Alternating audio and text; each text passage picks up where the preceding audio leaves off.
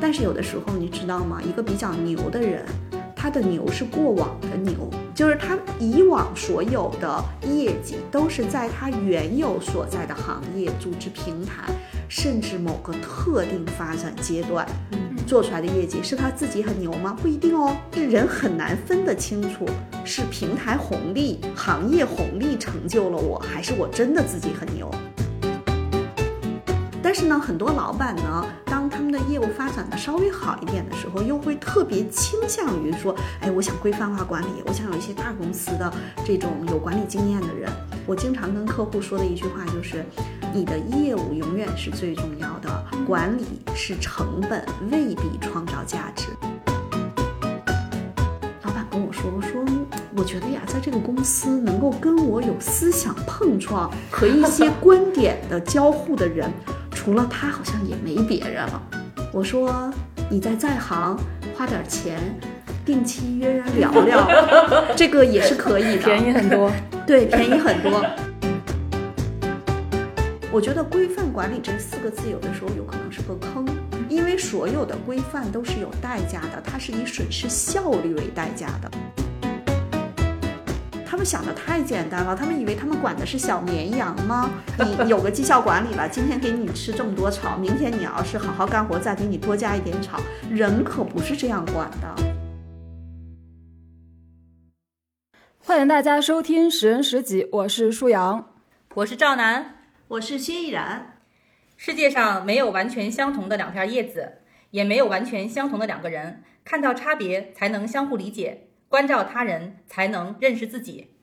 上一期我们对二本青年说了一些肺腑之言，这一期呢，我们想对另一个群体，那就是企业的管理层说一些话，也就是来聊聊企业到底该如何选人用人。呃，听到薛然老师说这一期准备聊这个话题的时候，作为曾经是一枚基层员工的我非常激动，因为虽然我没有当过管理者，但是我非常愿意听到别人指点一下管理者，包括指出他们经常会犯的毛病，比如他们招人的时候会犯什么毛病，用人的时候又会犯什么毛病。因为管理者的问题少呢，我们打工的也就更舒心了。因为作为一个人才发展顾问啊，我们一方面帮企业去做一些选人用人方面的管理咨询，同时呢，我们也会帮小伙伴去做一些职业发展方面的辅导。其实感觉真的像一手托两家。那在这个过程中，我就有一个特别深刻的体会，就是如果选准了，大家都舒服；选不准，那是真难受。那我说一说为什么会有这样的感受哈。就是比如说，很多企业他们在选人的过程中，有可能是看人不准，有可能有一些过高期待，就会出现一个问题，说，哟，这人我看走眼了。我们知道现在规范劳动用工，如果这个人过了试用期，你想让他走，那你一定是 N 加一的一个补偿嘛。有些人的薪酬还蛮高的，有些企业，尤其是一些创业型企业，其实它的现金流又没有那么的充裕，所以其实还是一笔不小的开支。还有一个更大的代价，就是一朝被蛇咬，十年怕井绳。那他在后来再去选人用人的时候呢，就会多了很多打着引号的谨慎。为什么要打引号啊？就这种谨慎可能没用到地儿，反倒变成了好像谁防着谁啊。所以我觉得这个其实是有很多代价的。这种代价不单纯是我们说劳动用工的成本的代价、金钱的代价，还有一些情绪和情感上的代价。这是对企业来说。对个人来说也是这样。比如说，我可能觉得，哎，这公司挺好，这老板很好，但是进去了之后发现不匹配，或者这样那样的原因，很有可能我会觉得被资本家剥削了，也有可能会觉得说，哎，我我遇到一些 PUA 我的人，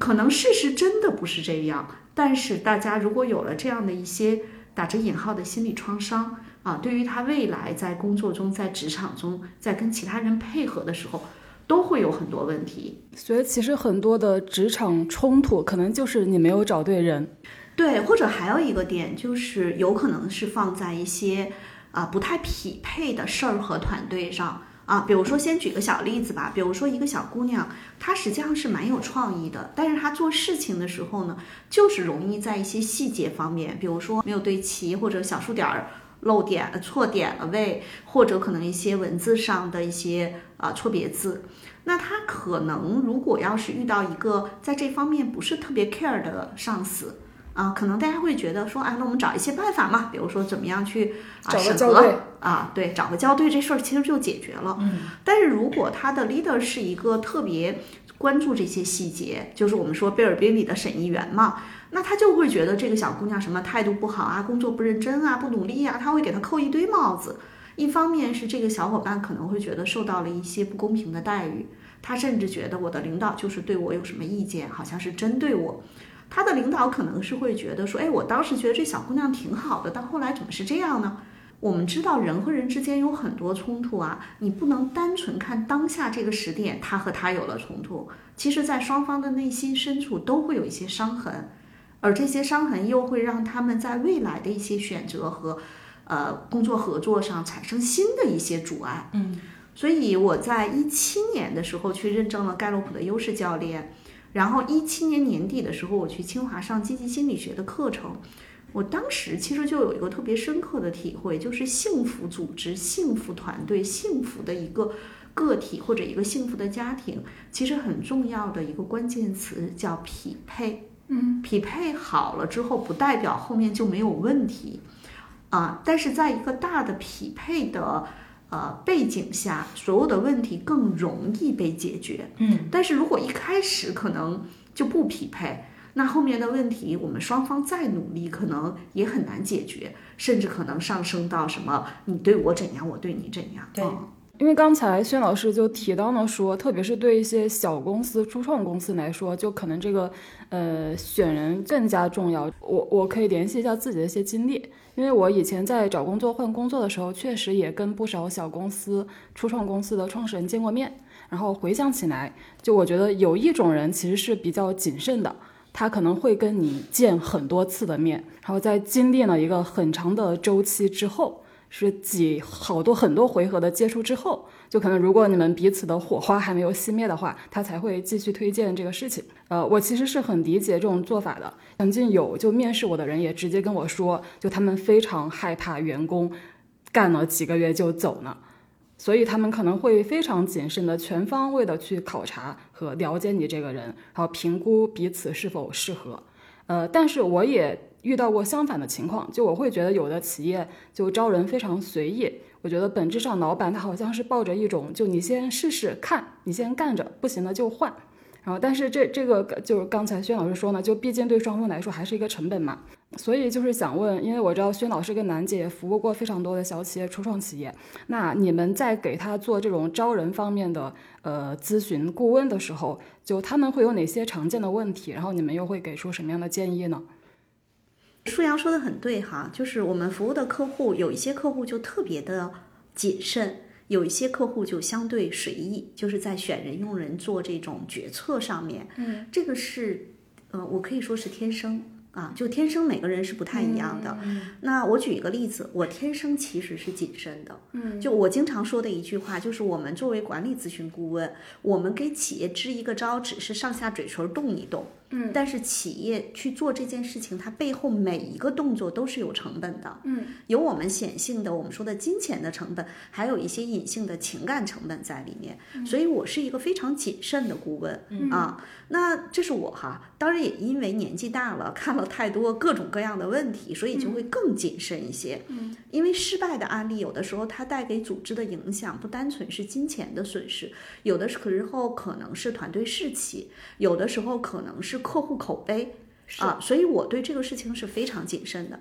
但我想举一个例子，是跟我嗯特别不一样的。我有一个客户，他非他在用人决策上呢，我觉得是叫随意。嗯啊，其实有很多创业者都会比较随意。他的那个随意呢，就有点像舒阳说的，就我试试看呗。嗯啊，呃，无非就是可能一个月几个月的工资，那总是要找机会嘛。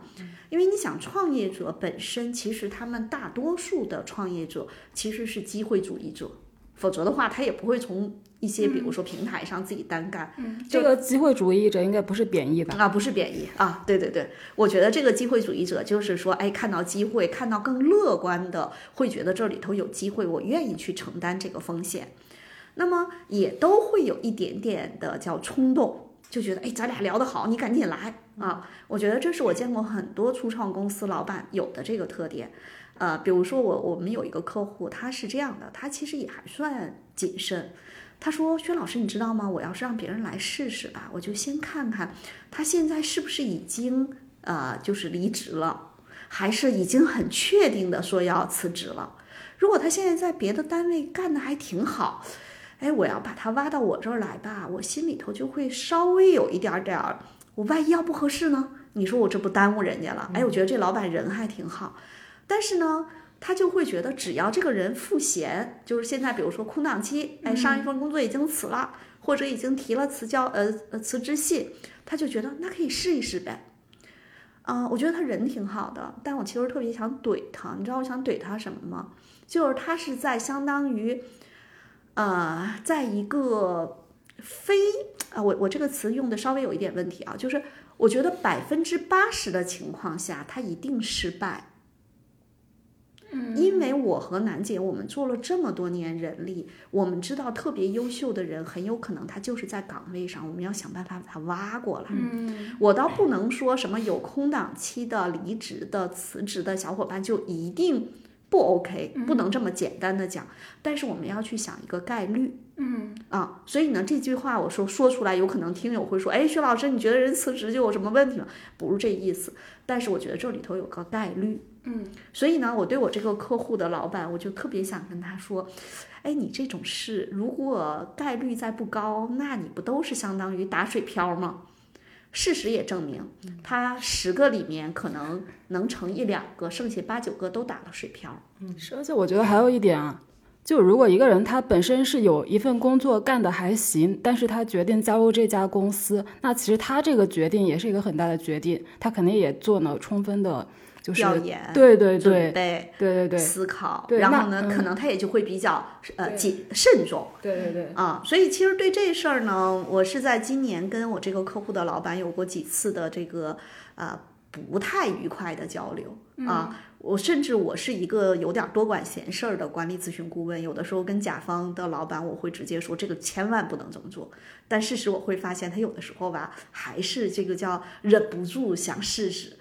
啊，我也反思过，我跟楠姐也说过，我们作为管理咨询顾问，如果老告诉客户说这事儿你不能干，你又不给客户一条路，说怎么找到他想找到的人，那这事儿也是有问题的。嗯啊，那后来我们也会去做一些变化，就一方面呢，我从内心更接纳了我的客户，他可能愿意多去尝试。嗯啊，但在这个过程中，每一次他去尝试的时候，我就会跟他去讲这个候选人可能有这样的特点，有可能有这样的风险，你在最开始的前一两个月的时候要重点去关注哪些。我觉得这可能也是一个呃，我们作为外部咨询顾问哈，能够给客户保驾护航的一个点。所以呢，就是你可以不那么谨慎，嗯，呃，但是你看人要稍微准一点，嗯。其实你知道吗？还有一些人很谨慎，谨慎到他做不了决策，好不容易做了一个决策，嗨，也可能看走眼。因为这东西就有点像你没这个水平的话，你再谨慎有啥用啊？那我跟大家分享一个，就是我最早呃从业的时候遇到的一个情况哈，就是我们那个组织呢，也是从一个像舒阳说的小公司，大概可能一开始三五个人，嗯，然后慢慢扩充到一二百人这个规模。然后我印象特别深刻的是，当我们整体的组织扩充到将近一百人的时候，我们的老板从外面找了一个他的好朋友啊，加入到公司来。这个好朋友呢，可能在很多层面来讲，是我们那个老板特别认的。嗯，但是进来之后呢，因为老是老板的好朋友，所以老板给他的授权都特别充分。这哥们儿呢，就在市场那儿搅和搅和，人力这儿搅和搅和，然后那个我们的研发那儿搅和搅和，最后都搅成一锅粥，没办法了，人走了。嗯，这种事儿特别多，这种事儿在创业公司特别特别多，因为我们知道初创企业啊，它最开始就像赵楠说的，他选人的时候一般都从哪儿选？同学、发小、朋友，然后以前的前同事啊，或者是家里人。那把这些人都弄来之后呢，如果业务要是不好的话，啊，还也就那么回事儿。业务好的时候，就开始从外头再去挖一些人，嗯，然后这时候呢，啊，就会出现这样的内外，就是老员工和新员工的冲突。对，像赵楠说的呢，这种情况也特别多。哎，我最开始小打小闹，哎，我弄出来一定规模了，我终于可以邀请一个我觉得还比较牛的人进来了。但是有的时候，你知道吗？一个比较牛的人，他的牛是过往的牛，嗯，就是他以往所有的业绩都是在他原有所在的行业、组织平台，甚至某个特定发展阶段，嗯，做出来的业绩是他自己很牛吗？不一定哦，嗯，但是人很难分得清楚是平台红利、行业红利成就了我，还是我真的自己很牛，嗯，但是帮我被挖过来了之后，我就觉得你们都是土八路，什么都不懂，来听我的，对吧？嗯，他给搅和了一溜沟。所以这也是创业公司在选人的过程中一定要谨慎的，谨慎空降一些看起来背景比较牛的人。对，我觉得燕老师说到背景比较牛呢，我也想跟这块儿再提另外一个案例，也是我曾经服务的一个企业哈。呃，在有一段时间，就是企业高速发展，尤其是企业淘到了第一桶金的时候，啊、其实老板会觉得，哎，我们的组织很牛，那我就要去花重金去请一些特别你所谓特别牛的人。嗯，但是特别牛的人呢，刚才燕老师也会说到看背景，还有一个他们就是看毕业院校，就是看他的学历。嗯，那么这个部分也是很多的。老板特别关关注的，因为会有一些光环效应在他那儿。嗯，对。但是来了之后，可能会发现他能做的事情也就那么多。嗯，对，尤其是在很多越是成熟的行业、成熟的大企业做到一定职位的人啊，其实，在某种意义上是它是有体系化的保障来支撑他的工作。嗯，但是初创的小公司实际上什么都没有。其实是更锻炼人看人的综合能力。嗯，有的时候大公司的人到了初创的小公司会出现水土不服，他会觉得你们怎么这个也没有，那个也没有，那个也没有。对呀，就是什么都没有，还要把活干了。嗯，但是呢，很多老板呢，他们当他们的业务发展的稍微好一点的时候，又会特别倾向于说，哎，我想规范化管理，我想有一些大公司的这种有管理经验的人。但是每次哈，因为我们也会遇到这样的客户，我经常跟客户说的一句话就是：你的业务永远是最重要的，管理是成本，未必创造价值。嗯啊，这个事情呢，是我们说初创企业在选人的过程中经常会出现的一个问题。嗯，但是呃，我之前有一个客户，我们之前的这个客户呢，他们其实就是这种草根创业者，然后呢，创业了三五年，呃，原有的老业务做得还不错。然后呢，也能有一些输血的能力了，他们就想做一些新兴的一些业务，嗯，新兴的业务做的也还可以，而且看着势头不错，他们就在这种 BAT 的大厂挖了一个产品总监，然后这产品总监来了之后呢，嗯，其他的小伙伴就会觉得，嗯，好像还行，嗯，但是呢，半年过去了也没干出来什么事儿。然后呢，他们有另一个合伙人呢，就对这个事情就不太满意，就会觉得那么高的代价把他挖来了也没干什么，说那些东西呢，你觉得还最开始觉得还挺有价值的，嗯，说多了也就那么回事儿。后来大概是在一年左右的时候，然后这个老板就问我说：“薛老师怎么办呢？”然后我就说：“哎，我说你这样，他也来一年了，你把他做过的这个核心的事情，你拉个清单，咱看看。”嗯，老板也没拉出来。然后我就问老板，我说你这么不舍，什么原因啊？老板跟我说，我说嗯我觉得呀，在这个公司能够跟我有思想碰撞和一 些观点的交互的人，除了他好像也没别人了。我说你在在行花点钱，定期约人聊 聊，这个也是可以的。便宜很多。对，对，便宜很多。我说你这几十万，请他在这儿，啊、老板想了想，是。其实这个就是我们说不要去迷恋某些大厂的光环、学历的光环。有的时候初创企业啊，啊、真的是要想一想当下最重要的是什么。那燕老师，我在这儿也是想替各位管理者，可能跟您请教一下哈，就是因为我会遇到很多的管理者，呃，在去企业内部服务的时候，很多人都会希望能够通过去找一个牛人去找到某个标准，比如说，哎，我们公司是这么去设计呃绩效的，或者那个公司是这么设计考勤管理的，嗯，就拿人力举例，那么那这个对吗？对，啊，这个是一个特别好的问题，就是我觉得尤其是一些做业务出身的管理者。啊，创业者，因为你去想嘛，创业这个事情哪是要靠管理创业的？嗯，只有我和楠姐，我们做管理咨询公司才是靠管理创业。呃，其实很多大家都是靠业务嘛，靠业务去创业的管理者呢，他们可能对业务其实是比较有经验的，也比较有判断的。然后当企业的规模，尤其人数过百之后啊，它就是会有一些管理的难题。然后这个时候呢，就会出现一个问题，比如说今天学了 OKR，觉得 OKR 好用，后天学了复盘，觉得哎，我整个全公司都得复盘。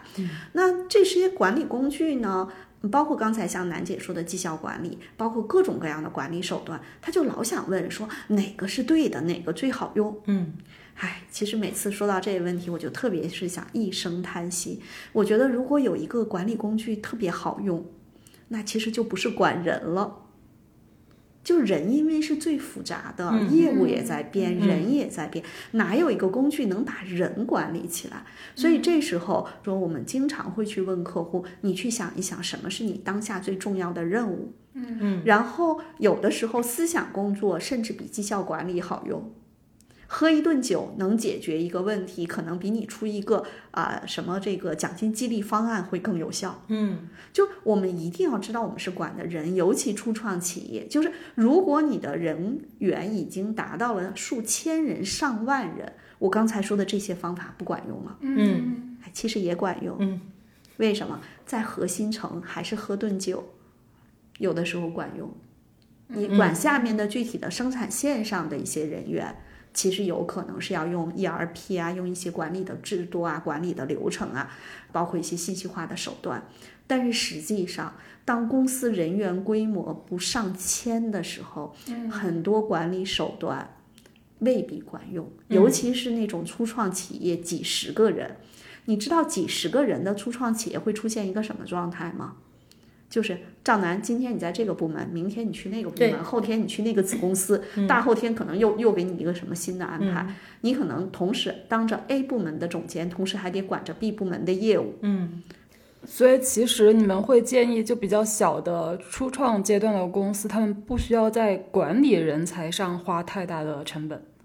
就是要把管理融入到业务发展中。就是我经常会去讲，管理是什么？管理是为业务服务的。比如说，我举一个例子，前两天呢，我们在客户呢跟楠姐一起讨论，比如说他们做这个电商的，但是也是一个初创企业，所以他们整个从选品到供应链的管理上面，其实啊、主要是靠一个老板的同学也比较给力，反正这事儿呢，这个人在这儿就能够 hold 得住。然后呢，我们就在讨论说它整个的供应链管理要不要把它流程化、体系化。我当时就问了这样的一个问题，我说如果我们用周或者用天来去衡量你下面的采购助理，他的工作中有百分之多少是这种流程性的，就是比较确定的事情？他说百分之七十。我说另外百分之三十是什么呢？他说会有一些新项目可能占到百分之十五到二十，还会有一些临时的突发的事情占到百分之十左右。我说，如果是这样的一个情况，那你就需要把它的呃体系化的制度和流程捋出来，因为它的确定性很高。嗯嗯啊，但是我们说到它其他的业务部门的时候，我们就没有说一定要把它体系化、系统的把流程梳理出来，而更多的是围绕说十一月份过完了，十二月份的关键任务是什么？春节前还要铺哪几个点？春节后要铺哪几个点？大家怎么围绕这些关键任务，把人、把这些事儿都把它码开了？嗯，你看这个点，其实就是我们说的，我们的所有的管理都是为业务服务的。他们的这个所谓的流程化、体系化是需要付出成本，就什么样的成本的吗？啊这个实际上这个问题特别好，就是会有非常多的人一想到管理的时候，就会把它想的相对来说是比较复杂。比如说我跟楠姐，我们都会知道，有的时候一张 Excel 表把所有的事情捋清楚就 OK 了。嗯嗯嗯啊，所以不要把管理这个事情呢想得特别的复杂，这也是很多如果在特别大的呃企业工作过的人，他会对这个东西已经有了一种啊、呃模式化的认知，他会觉得必须这样。但是很多初创型的企业，其实我们就要考虑到它的发展阶段和业务类型，啊，不要为了管理而管理，啊，所以老板也要知道他，啊，去招人的时候，在特定的某些阶段的时候，尤其是冲业绩、冲业务的阶段的时候，他不要招太多有非常强的管理 sense 的人，他其实反倒要招这种比较强有业务 sense 的人。嗯啊，然后在管理这件事情上，实际上也是一个练兵，嗯，就是你一边做业务，哎，一边提去提升管理。那我在这儿也想补充一个，也是我们呃服务的一个客户，然后正好呢是之前赶到这个双十一，嗯啊，然后呢客户呢会有一种感觉呢是说在业务这个发力点上，可能很多的就是业务那个部分是很忙的，嗯但是后台呢可能并不是。然后当时呢就跟我们提出一个怎么如何去打造团队的这种呃氛围感。然后我跟燕老师呢就会建议，呃，正好借着双十一的这个部分，我们就要让后台支持前台，通过打仗的方式其实这就是通过业务的方式，然后呢去提升跟小伙伴之间的链接。然后这个整个做完了之后，会有一个非常好的收获，是小伙伴们天然就会觉得大家是战友。嗯那么这个其实就是刚才依安老师说的，我们把管理融入到业务当中，通过业务的发展来去牵动我们小伙伴之间的这种的呃战友的情谊。对，所以其实是一个比较有趣儿的事情，就是很多客户来找我们说，哎，徐老师，我们发展到这个阶段了，我们的管理上有这个这个这个这个问题，然后呢，就我就会去问他的业务，哎，业务你们这个整个行业什么样啊？你们现在处于一个什么样的阶段啊？明年或者后年你们有什么样的规划啊？呃，他们都会觉得说，徐老师，你一个管理咨询顾问，为什么问我们这么多业务？因为我们一定要知道他所处的这个特定的发展阶段，他的管理是用什么样的一个方式能够更好的去促进他的业务。嗯，啊、因为我的确见过特别多案例是这样的，比如说这个公司业务发展的还不错，业务发展的不错的时候，一定会打乱仗。嗯。对吧？嗯，打乱仗的时候呢，这个时候老板呢，可能哎呀上了个什么课啊，不管是 EMBA 还是一个什么什么管理的课程，就会觉得我们打乱仗是因为我们管理不行，嗯，然后他就特别希望规范管理，我觉得“规范管理”这四个字有的时候有可能是个坑，嗯，因为所有的规范都是有代价的，它是以损失效率为代价的，嗯，除非是你的整个的业务已经就是很平稳的时候，用规范管理是可以提高效率的，嗯在打乱仗的时候，规范管理其实是降低效率的。嗯那在这个过程中，我可能就会去跟他们讲说，现在这个时候抓什么。因为很多客户找到我和楠姐，他们的诉求是做绩效管理，嗯，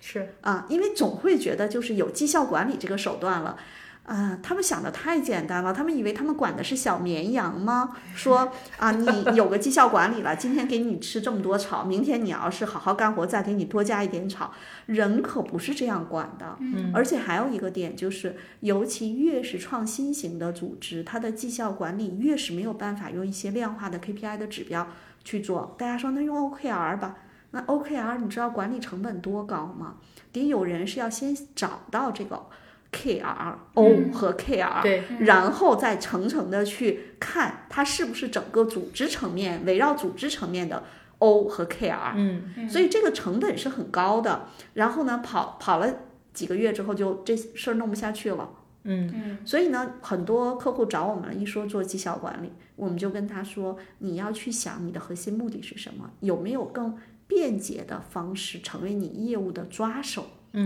我补充问一个就前置性的问题啊，就是你们怎么根据这个公司的规模，就比如说人数达到多少多少，你们认为它是可能进入到下一个阶段，就要用呃迭代他们的管理方法，就这个人数上到底是大概怎么去界定？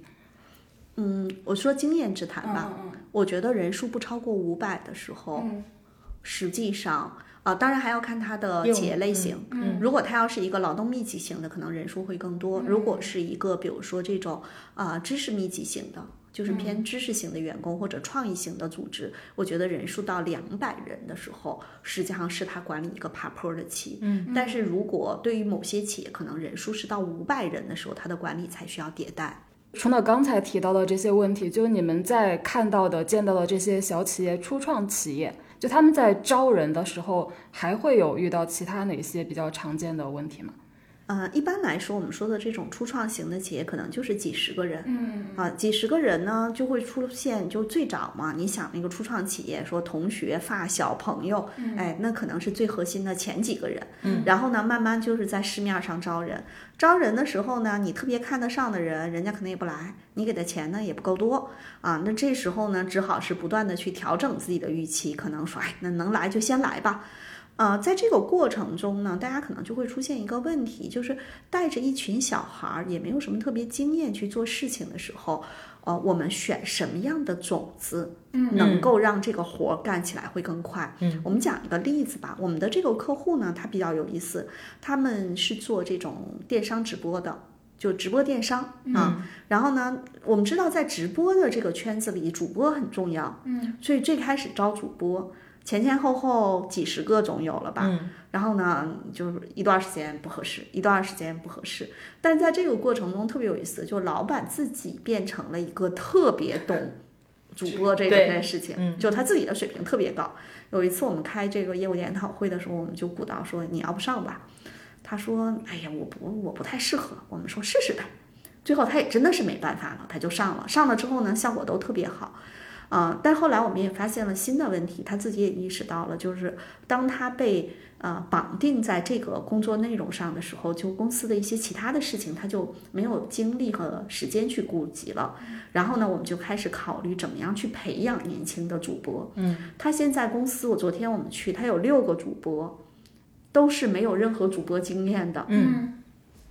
这就说明了一个很重要的一个点，就是他已经有能力快速的去孵化主播了。嗯，哎，我觉得这个其实就说到他招人。那我们之前也跟他不断的去碰，他需要招什么样的人？比如说，我们他因为也上过我的线下的十人课嘛，我们在说招人的时候，主播他应该有哪些核心的特点？比如说，他可能是自嗨的，他对着镜头他是开心的，嗯，他本身可能天生就是这种表达的欲会更强的人，嗯，然后他的模仿能力可能也会更强一些，嗯，然后他们再有一系列的，比如说运营上面的给的支持等等的，就会让这个主播快速的能够入模子，然后就能上手，嗯，你看这就是他们比较强的。那我们在招人的时候就没在盯着说他是有主播经验的人，而是招小白，嗯，所以初创企业，尤其是对于某些公司，如果你自己有非常强的啊、培养或者赋能的这方面的优势的话，你就可以招小白。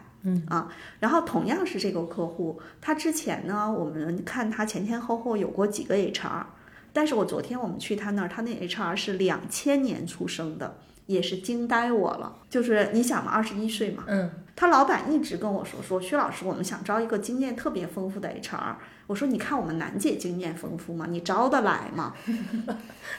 对啊，其实是跟他，因为关系都很好，我们经常这样开玩笑。后来我就一直跟他说，我说你只要招一个几乎没有任何经验，但人比较机灵的小孩儿，嗯，楠姐一年肯定能把他带出来。嗯啊，那现在其实就是这样的一个情况。这个小姑娘很积极，很主动，学习能力呢，我们说谈不上特别强，但是还 OK 够用。然后很积极、很主动、很愿意去成长。那实际上，我有一次在办公室听楠姐在跟这小姑娘打电话的时候，我当时就真的非常感慨，发一个朋友圈儿，我觉得。这种辅导下去，客户为什么我们的企业客户的续费率极高？就是一定会出效果。啊，那这也是我们说初创企业，你招不到我们说经验特别足的人，那你就要招有潜力、能够快速上手的小白。要不是你老板能带，要不你就找我们这种外部顾问，或者你自己内部有一些人能把他带起来。嗯这个是初创公司特别重要的。那回到一个特别关键的点，就是我们以前做招聘的时候，比如说，如果我要招一个绩高级绩效经理、人力资源的，这个人肯定干过呀。嗯。但是呢，对在初创企业，它的那个岗的设置是不可能设到这么细的。嗯它行政人力可能都是一个岗，甚至这个岗叫总经理、助理，嗯啊，都是有可能的。嗯。那那这时候对这个人的要求是什么？它的延展性、适应性、快速应变能力会很强。嗯啊，所以这是初创企业在招人的过程中一定要去注意的。嗯，那么同时我们也会帮我们的客户一起去做一件什么事儿呢？比如说他的面试怎么做，笔试怎么设计，用哪些测评工具，哎，什么样的人他在行为表现上、他的语言表达上面会有什么特点？嗯，比如说啊、我们还有一个客户招聘的时候特别爱用笔试，嗯后来我们都会跟他讲说，你又不是特别牛的单位，现在的年轻人哪有那么多耐心去做你那么复杂的笔试？对我们能不能，如果想去考察他的专业能力，有没有更好的办法？嗯，就是相当于你设置了一个非常复杂的笔试题，其实是相当于给应聘者增加了这个门槛面试的门槛儿和对这个复杂度。嗯，所以它有的时候我们是加程序，有的时候是帮客户减程序，但是核心的点其实是围绕这个企业它所在的行业，它所要招到的人。包括现在的年轻人有什么特点，包括用哪些招聘的网站或者渠道更有力的去招人，包括我们是从后台查询还是去发布招聘信息，就所有的这些点，它其实是个系统工程。嗯但是很多老板可能他会对这个东西他不太懂，他会说不就招个人吗？嗯，对我又是忍不住说不好听的话 了。你要是特别牛的公司招个人都不容易，嗯，你就以初创企业招个人更难。想想雷军曾经说过的一句话，在小米的初创期，他干只干一件事情，招招人。其实在这儿我想说呢，因为呃，现在整个随着就是行业的多元化，还有职业的多元化啊，其实可能会有很多新兴的职业出来。然后在新兴的职业的时候，如果我们想在市面上去找一些有同样经验的人，其实是很难很难很难的，因为这个职业都是新的。但我觉得刚才燕老师会更关注到我们招聘这个人的他的背后的一些动机也好，还有就是他的潜能也好，这个部分其实是更重要的。对，就是千万不要只看他干过什么，而要回归到这个人是什么特点的，他想干什么，他的优势在哪里。哎，那燕老师，我这是想问个问题啊哈、因为我们知道很多的大厂也好，还有一些呃小企业发展到慢慢往中型的企业规模去转也好，他们都会启动一些类似于应届毕业生的招聘计划、啊。那对这个部分来讲，您对于呃企业的管理者会有一个什么样的建议呢？这个是比较有意思的哈，包括之前跟楠姐也聊过，我们也会有一些客户，他们特别想做这个叫管培生计划啊、说句不太好听的话啊、很多大企业的管培生计划都夭折了，更何况中小企业的管培生计划，其实有的时候也很难做起来。啊，但是我们也知道，做了这么多年的 HR，实际上管培生计划有的时候是我们校园招聘的一个啊一个招牌吧，就是会让大家会更愿意去投递简历，就去吸引一些优秀的种子。嗯啊，但是呢，有很多时候其实对企业来说，这是一个两难选择。就是因为我们招一些应届毕业生，他有可能在最开始的一年内，就是很难去真正创造一些价值。嗯啊，但是在这个过程中呢，啊、如果你好不容易把他培养的，啊 o k 他能够去做一些事情，比如说基本能独当一面的时候呢，啊、有很多小伙伴在一个单位工作两到三年的时候，又恰恰是他想要去变化一下，嗯对嗯就是外面的世界，我想去看看，这你没办法，拦也拦不住，因为他动心了。对，不代表外面的世界一定好，但是人家就想去看看。嗯，所以在这个时候呢，去做校招的时候，我们其实就要有一系列的事呃这个方案要跟上。嗯，比如说我们在前期启动的时候，我们就要想清楚啊、我们做这个校招核心目的是什么。比如说，有一些公司他说，哎，我做校招就是希望能够，呃，招一些特别好的种子。好，那这些人进来了，我们为什么我老会去说管培生计划有的时候都夭折了？因为在轮岗的半年或者一年的时候，这些小伙伴是极没有归属嗯感的。对，比如说他如果在我人力部门，我是人力部门的老大，我就觉得他是我的人。嗯，他什么人力啊、市场啊、财务啊，各个部门都轮了一圈儿。嗯，然后呢，大家都会觉得你在我这儿待一个月、两个月不就走了吗？啊，他也不太会有那种凝聚力。对，然后这些小伙伴呢，轮了一圈儿之后呢，也觉得我好像知道了一些，但是好像知道的也不多。嗯，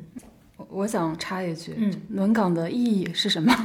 呃，这个实际上是大概是在呃两千年到两千一零年这个时候，有非常多的一些呃，就是世界五百强的外资企业他们所做的这个管培生的计划，对像宝洁啊啊，包括可口可乐啊，他们做这个的计划的核心的目的，其实就是让非常优秀的种子能够更好的了解公司的方方面面，然后基本上他们最后 base 在的岗位上。主要其实还都是跟业务岗位相关。嗯但是呢，呃，国内有一些公司，大公司其实还好一点，有很多小公司，就是他只是学了个皮毛，学了这么一个概念，嗯，他根本没有想清楚。就像舒阳说的，轮半天轮啥呢？轮到最后，轮了一年之后，然后这人走了。或者呢，也有一些成功的，就比如说，他就说，那我就确定在某个岗位上，嗯但是这个事情是需要整个公司层面是有一套非常完备的体系，在这一年中去跟进的。嗯所以这时候就又会说到一个问题，就是它的公司规模决定着它是不是值得去做这件事情。嗯比如说我公司两千人，我今年招了一百管培生。那我可能会作为一个项目单独的去管理，哪怕最后留下二十个特别牛的小伙伴，我觉得也是值的。嗯，但如果我这个公司一百人招了八个管培生，谁去跟进这件事情？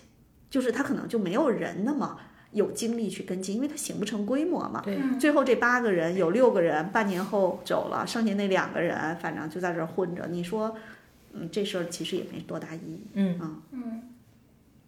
是因为我之前带过的一家公司，就也是规模不到五百人吧，就也是招过管培生，但是其实那些被招进来的管培生自己也没有觉得自己跟其他非管培生有什么差别，可能是会有一些轮岗吧，但这个时间也非常的短。啊，那那这种情况大概率就是为了招到更优秀的小伙伴，打了一个管培生的招牌，这样的话让大家觉得自己好像嗯进入了一个快车道啊，但实际上可能也没多大区别。就我说的一件事情，你不是只起一个名，是后面你要有一系列的跟进。如果整个组织层面没有这个一系列的跟进的话，这事儿可能也就是一个招牌而已。是，我觉得其实对现在的毕业生来说，他们可能不会被管培生这个名号给骗了。啊，不一定啊，不一定啊，对，虽然可能是你不太容易被骗啊，那年轻的小伙伴还是很容易被某些啊看起来的很美好的东西所吸引嘛，对，嗯然后前面说的都是就初创阶段的企业嘛，那就我想问下一个问题，就假设这家公司它熬过了初创阶段，进入了一个业务快速增长的时期，这个时候它可能是很需要人来干活，那这个时候它招聘的方式和选人的重点会发生什么变化吗？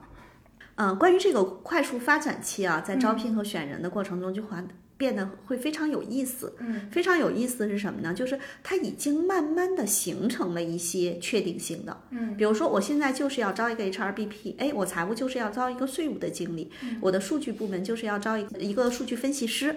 那这个岗位它很确定了之后，其实他招人的时候，一般他更愿意招说，比如说同行业或者相关行业啊、有一定工作经验的人。这个其实对于人力资源去招人的时候，它的那个目标性就会更强嘛，啊，因为一般当企业度过了初创期之后，啊，快速发展的时候，它的组织架构都会有一些调整，嗯，然后岗位设置也会有一些调整。如果它能够进入相对一个比较平稳的状态，它招人的时候其实就是更多的去思考，我招来这个人是干这个活儿的，嗯啊，它会更有针对性。但是在这个过程中呢，也有呃三种情况，我觉得是会出现坑的地方哈。第一种呢，就是有一些公司，尤其是融资了、有钱了啊，他就会觉得，哎，我原来的这个，呃。给这个，比如说给小王之前呢，当时没人的时候给他提了个总监，现在我就怎么都觉得小王的能力呢不能满足我的需要了啊，然后后背后再有投资人说啊，你这个队伍不行，啊，那怎么办呢？那我也不能把小王干掉呀，我就再发布一个职位叫高级总监啊，好多高级总监都是这么来的哈。啊，那这时候呢，高级总监呢，我怎么去招呢？我有可能就会去找一些猎头，嗯啊，当然这时候呢，啊，有可能 HR 的小伙伴也会想尽各种办法。那一去招这个高级总监的时候，我们往往是会在本行业或者相关领域中去挖这种嗯更有背景的人，嗯啊，就是我们说有一些什么名校光环、大厂光环等等的。那挖来这样的人呢，实际上是空降到，比如说这个小王上面成了一个高级总监，嗯，这种事情在很多快速发展的企业中，一些关键的业务部门都有空降的 leader，嗯，那空降的 leader 是不是能够存活下来？嗯，啊，我觉得百分之五十的概率是存活不下来，这还是一个保守的数据，嗯，啊，其实可能是大部分都存活不下来，对，燕老师，我在这儿之前，呃，好像好多年前看到过一个数据，嗯呃，就是你因为您提到的是更多的是大厂有光环的这样部分的人，那我看的数据更多的是一些空降的高管，嗯，啊、大概存活率只有百分之八，嗯就是个位数的概念，对，啊、为什么呢？就这里面会出现一个点，就我刚才讲的，当他是在这种比较规模大的企业做到总监，因为你不可能去挖更高职位，有可能他是个高经高级经理，你把他挖过来做高级总监。但是呢，这个高精他实际上很有可能是在那个大的非常规范的体系里面，呃，你可以把它理解成是公交车的司机啊，当然这说的可能只是打一个比方啊，就他就是按照这个线路去开车，嗯。但是你现在把它弄到初创企业，呃就这个快速发展的企业去做这个高级总监的时候，他实际上一定会有水土不服，嗯，然后下面的小伙伴呢，实际上也未必服他，嗯啊，所以呢，这个就会有非常强的一个冲突啊，很有可能呢，呃，是存活不下来的啊，我觉得这是一种。第二个问题呢是，当这个企业业务快速发展的时候呢，它一定是急需用人的，比如说一些技术岗位、一些商务岗位，就各个岗位它会有这种工作量所带来的人员的缺口。嗯，然后呢，我们这时候就必须要去考虑哈，就是。呃，如果我是这个部门的 leader，比如说我是管测试的，我现在现在三个人就不够用，我就得再要八个 high con，那我让 HR 一口气给我招八个测试容易吗？当然不容易啊不容易，那人力资源的小伙伴怎么办呢？我就想想各种办法给你弄简历来招。但是呢，我是会觉得这个没人干不了这些活儿，耽误事儿啊。再把我这三个逼走了怎么办？嗯，那就会出现一个哎差不多就来，差不多就来，差不多就来。这个时候差不多就来的人，他可能在这个时候进入了这种快速发展的企业。如果他是个人学习能力很强，他可能跟这个岗位中间有一定的能力或者经验的 gap，但是他自己能够补得上，或者说你整个组织层面有一套比较完善的体系，嗯，能够把这些人滴溜上来能用，还 OK。如果这两个都缺的话，就是你看和走马灯似的，今天我给你招来了三个，在下周看一个已经被干掉了，还有一个人家已经走了。就这个实际上也是快速成长的企业在招人的过程中，就我所出现的这个问题。然后第三个问题实际上是会经常出现新老员工的薪资倒挂，嗯，就是因为初创企业的很多员工啊，可能就是最开始没什么经验，跟着这个初创企业一起干起来的。然后呢，啊，到了这个企业快速发展的过程中，其实他们可能级别啊、薪酬啊都不是特别高，但是呢，我们如果在市面上去招，比如说同样的技术或者同样的商务，我们会发现不给这个钱，人家就不来。嗯，啊，那我们急需用人，那怎么办呢？而且我们老觉得自己培养出来的人吧，经验不怎么地，觉得外面啊，就是尤其大公司有光环，我们就会觉得人家特别牛。嗯，这时候我们可能就会挖一些，比如说同样的技术岗或者商务岗或者人力或者财务都是一样。我们会去挖了一些，其实经验和能力可能跟我的小伙伴呢，你也不能说一定强或者一定弱，因为每个人他可能会有一些啊、细节上的不一样，嗯啊，但这些人来了之后呢，啊、就可能他的薪酬会比较高。那大家可能也说，薪酬不都保密吗？怎么可能保密？对就不要对这个事情有过高期待啊。啊，然后这时候可能就会新老的这个薪酬方面的倒挂，然后新老员工在工作安排和配合上的摩擦，这时候就会给这种部门的管理者带来非常大的挑战。嗯，如果部门管理者的能力比较强，他还 hold 得住。嗯，如果能力不强的时候，他就会觉得。啊，就就头疼死了，嗯啊，这个也是就是企业快速发展过程中可能会出现的几种在用人方面的比较有挑战的场景。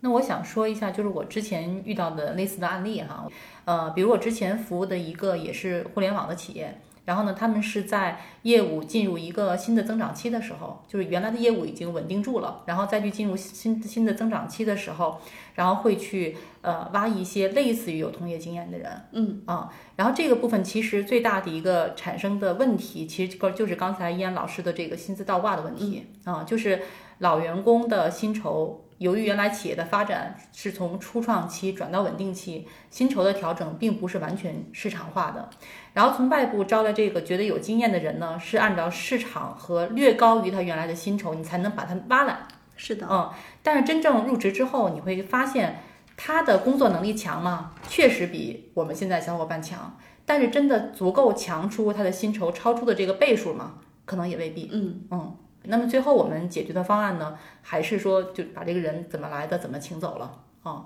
因为他会完全破坏我们自己的薪酬体系。呃，刚才赵楠说的是这种方式啊、我还遇到一些客户，他的老板跟我说到这件事情怎么办的时候，我跟我会告诉他， 我会告诉他说，你知道吗？薪酬就是被新员工水涨船高的，嗯嗯那你就去想这个成本，你是不是能够 cover 住，或者你要想各种办法 cover 住这个成本。嗯，就是有些公司可能说没办法，那可能我再接着给老员工慢慢去调薪，也有这样的。啊，所以有时候企业主也挺不容易的，卡在这样的一个过程。那其实呃，就是我猜测啊，就公司发展到这个阶段的时候，其实它也可能需要提拔一些人作为管理者。那这个时候有什么需要注意的吗？会遇到什么常见的问题吗？哎，这种事情特别多，特别有意思。我为什么说特别有意思呢？就是有一些小伙伴哈，比如说他也来找我做个人的职业发展咨询的时候，他说：“哎，薛老师，我现在有三个 offer，分别都是这样，我该怎么选？”嗯一般我会建议大家选一个快速增长期稍微往前一点儿的那个阶段加入到某一些公司。嗯这个过程呢，当然它是有风险的。但是呢，比如说，如果这个公司现在是一百人，它快速的扩张到五百人，那你如果是这个前一百号员工，你就是多了一些可能被提拔的机会。嗯啊，所以这是我们给一些 C 端的小伙伴给出来的一些建议，就是你要去卡这个时间点。嗯，但是呢，我们也会从企业的角度去看，比如说，当你从一百人往五百人去发展的过程中，一定是在里头会裂变出来一些新的团队，嗯，就会去提拔一些管理者。这个事情呢，就会变得非常的难受。难受在哪儿呢？就是你没人可用，你只能用它，但是你明显感觉到它的管理能力各方面能力其实稍微有点捉襟见肘。那怎么办呢？啊，我讲几个例子。我们有一个客户呢，也是在今年他们完成了团队的裂变。原来大家都是具体干活的小伙伴，今年实际上就出现了三个小组，每个小组长其实都开始下面带一些，比如说今年或者去年刚毕业的小伙伴了。嗯这个过程中就会出现一个特别有意思的问题，就是这些管理者会抱怨。说还不如自己干活呢，嗯，因为干小伙伴干完的活儿，他还得再去审核，还会有特别多的错误，就相当于我原来自己干，我能对这个事情有把控、品控，嗯，但现在我还要去帮他去做审核，嗯，但不给他们加薪吗？嗯，加薪肯定是加 了，其实是这样会要关的，注的问题。如果是加薪就能就大家毕竟。不单纯是看薪水，嗯就或者说那薪水没高到说大家会说我去卖命啊，嗯因为那个过程中的难受是天天都难受的啊啊！那我当时呢就会跟这个团队里的三个就在这个层级的小伙伴，我们去做辅导的时候会说到这么一个问题，就是如果你是跑马拉松或者你有每天跑步啊、呃跑五公里或者十公里习惯的小伙伴，你就会知道你在跑到一个阶段的时候，真的特别想放弃，就会觉得感觉就不行了，特别难受，就是不想跑。嗯啊，整个嗓子啊、胃呀、腿呀、都特别的累。但实际上，只要你坚持过去了，你后面其实是挺轻松的。嗯啊，管理也是有这么一个爬坡的阶段。那我就会问他们，我说：“那你想过没有，在你所在的这个专业领域或者行业里面，你一辈子都不带小伙伴，你就自己干？”我说：“这个你觉得可以吗？”他们嗯说也不可以、啊，就一定是他们是要带小伙伴的。然后我说：“那这个阶段就是跑步的那个特定的阶段，嗯啊，你就是得熬过这个阶段。”嗯但是呢，你光告别人说熬过这个阶段，嗯，是得熬，但是我们还要给一些方法嗯啊。所以在这个过程中，我们就会针对每一个管理者的特点，去跟他们整个单位的负责人一起去探讨怎么去给他配队伍。怎么去给他配客户，怎么去提升他们的呃管理能力。啊，当时特别有意思，我们就说到他们跟咨询公司很像啊，它是律师事务所，他们就会涉及到一个点是，比如说有一些呃文档实际上是有一些标准版本的，嗯啊，然后呢，呃，很多小伙伴就会在网上自己去查那个文档，啊，结果这个就查完之后呢，不太对劲。就这个小的组长呢，就会觉得说你这个文档本身，这个我们当时说了一个有趣儿的是叫教会大家照猫画虎，然后其中有一个小伙伴说，那我们先得帮他们把正确的猫找出来。嗯嗯啊，后来呢，我们就确定了一个任务，这三个小组长根据他们的专业领域的侧重点，他们分别去找猫。他们把猫给到小伙伴，让小伙伴去照猫画虎。我记得那天下午，我在这个所里头跟他们这三个小伙伴，还有他们所的啊、主任，我们聊了很长时间，因为他们的工作跟我们在咨询公司去培养小伙伴非常相似。嗯，我就跟他讲，我之前在咨询公司，我们招来的毕业生是怎么一步一步培养的。嗯，哎，对他们还蛮有启发的。其中再说到照猫画虎这件事情，其实就是我们说的标准化。对，啊，那我们举这个例子，其实是说啊，提拔上来的管理者，有些人他的悟性很强，你可能并不需要给他特别多的指导，他能够自然的转化，嗯，或者是能够相对比较快时间的转化，嗯，但是往往是专业上越牛的人，有的时候管理上。去转管理，他的难度越大，因为他自己干得很好，他觉得别人都应该跟他一样干得很好，但事实上不是那样。这个时候就需要我们啊、整个在组织层面其实是给一些方法，给一些支持的。好，假设这家公司又过了几年，它的业务增长进入到一个相对缓慢，就各方面都比较稳定和成熟的阶段。就这个时候，可能我猜啊，有的公司可能想希望通过引入一些新鲜的血液来带来一些新的东西。那这个时候就招聘的重点会有什么变化吗？就我曾经辅导过一个客户哈，这个客户规模不小。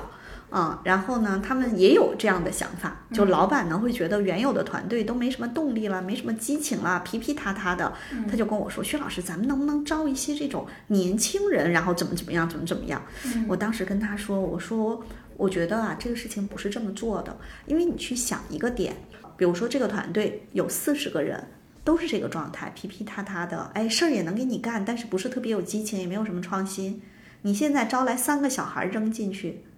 无非就三种情况：第一种情况被同化了，皮皮塌塌的；嗯、第二种情况是我待不下去了，我走了；嗯、第三种情况是我在里头搅和了半天。最后搅和的大家也不喜欢我，我也不喜欢大家，我走了，嗯，对吧？无非就这三种情况嘛。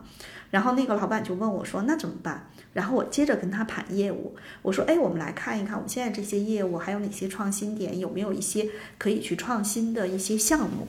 后来我们就找到了一个新项目，这个项目其实是跟这种新媒体的传播是有一点关系的。这个事情还比较早之前，然后我就跟他商量，我们能不能在总部专门有这样的一个项目组。我们在这个项目组里去招一些新人，然后我们把它当成一个项目去推动我们下面的业务单元有变化。就这些人的编制是在总部，然后我让他的大老板实际上是做这个创新项目组的总负责人，然后呢，用这个方式去慢慢去推动下面的业务板块有一些变化。这实际上就是我们说的，你要想去发起一个组织变革，一定是先找到一些撬动点。因为你比如说几十个人的团队里头扔进去一两个新鲜的血液，基本上都被同化或者被赶出去了。对，我们之前呃服务的一家公司就会遇到类似的情况。然后呢，我们因为当时我还在组织内部做 HR 嘛，嗯，然后在特别有意思的是，我们一开始招是先招了一两个人，确实像依安老师说的哈，放到那个团队里面去。你会发现，要不然就小孩走了，要不然就是跟老团队的是一样的。嗯，那个时候其实组织也特别希望有活力，所嗯以我们就改变了一个策略，是我们批量进一批人进去，这一批人单独管理啊，当然也嗯是做业务那块儿，只是我们可能把业务拆得更细，他们去负责的那个块儿划得更清楚一些，不跟其他人有交集。嗯，那这个部分其实慢慢的反而会能形成组织的新生力量。其实这里还有一个点，就是我们去做一些类似于组织变革或者一些调整的时候啊，你会发现老板的想法和这个业务部门管理者的想法，跟 HRD 的想法，跟负责招聘的小伙伴的想法，就这个想法，他有的时候没有办法去传递。比如说，老板想去调，但是业务部门的领导觉得现在都挺好了，折腾什么呀？然后呢，HRD 呢，有可能是站在老板的角度想去调，但是呢，他又不能把这个情况呢这么直白的说给负责招聘的小伙伴。所以一般情况下哈，我以前还干过什么事情呢？就是有些客户的老板跟我说：“薛老师，那咱们能不能这样？这个招聘工作就是我其实就是要招这样一个人，而且我有目标人选了，你能不能用猎头的方式帮我去挖？”嗯，就都不经过他的 HR。嗯，原因就是因为这里头它就有人的地方，它就是会有很多错综复杂的事情，而且有的时候可能这些人都是跟着老板一起创业、一起做起来的。所以我们有的时候去改变一些事情的时候，真的是要找到更有效的方法去实现那个目标，而不是说在组织内部去做变革。有的时候，因为你变革好了还行，变革不好对它的原有的业务其实还有冲击啊，这个成本太大了。由于我们这次又聊了将近两个小时，节目将分为两期播出。这一期里，你刚才听到的内容，其实只是我们从企业发展阶段这个角度切入，认为存在的一些普遍性的问题。企业选人用人是个大话题，可展开的层次非常丰富。我们以后还有机会继续聊下去。那下一期里，我们将转到求职者的角度来讲讲，怎么去判断一家公司目前所处的阶段、内部的现状、领导的风格，然后结合自己的情况去评估自己适不适合加入。我们还会回应薛依然老师经常会被问到的一个让他不吐不快的问题，以及回应一位听友的咨询。他目前在自己的工作岗位上觉得非常的不适应。我们下期见。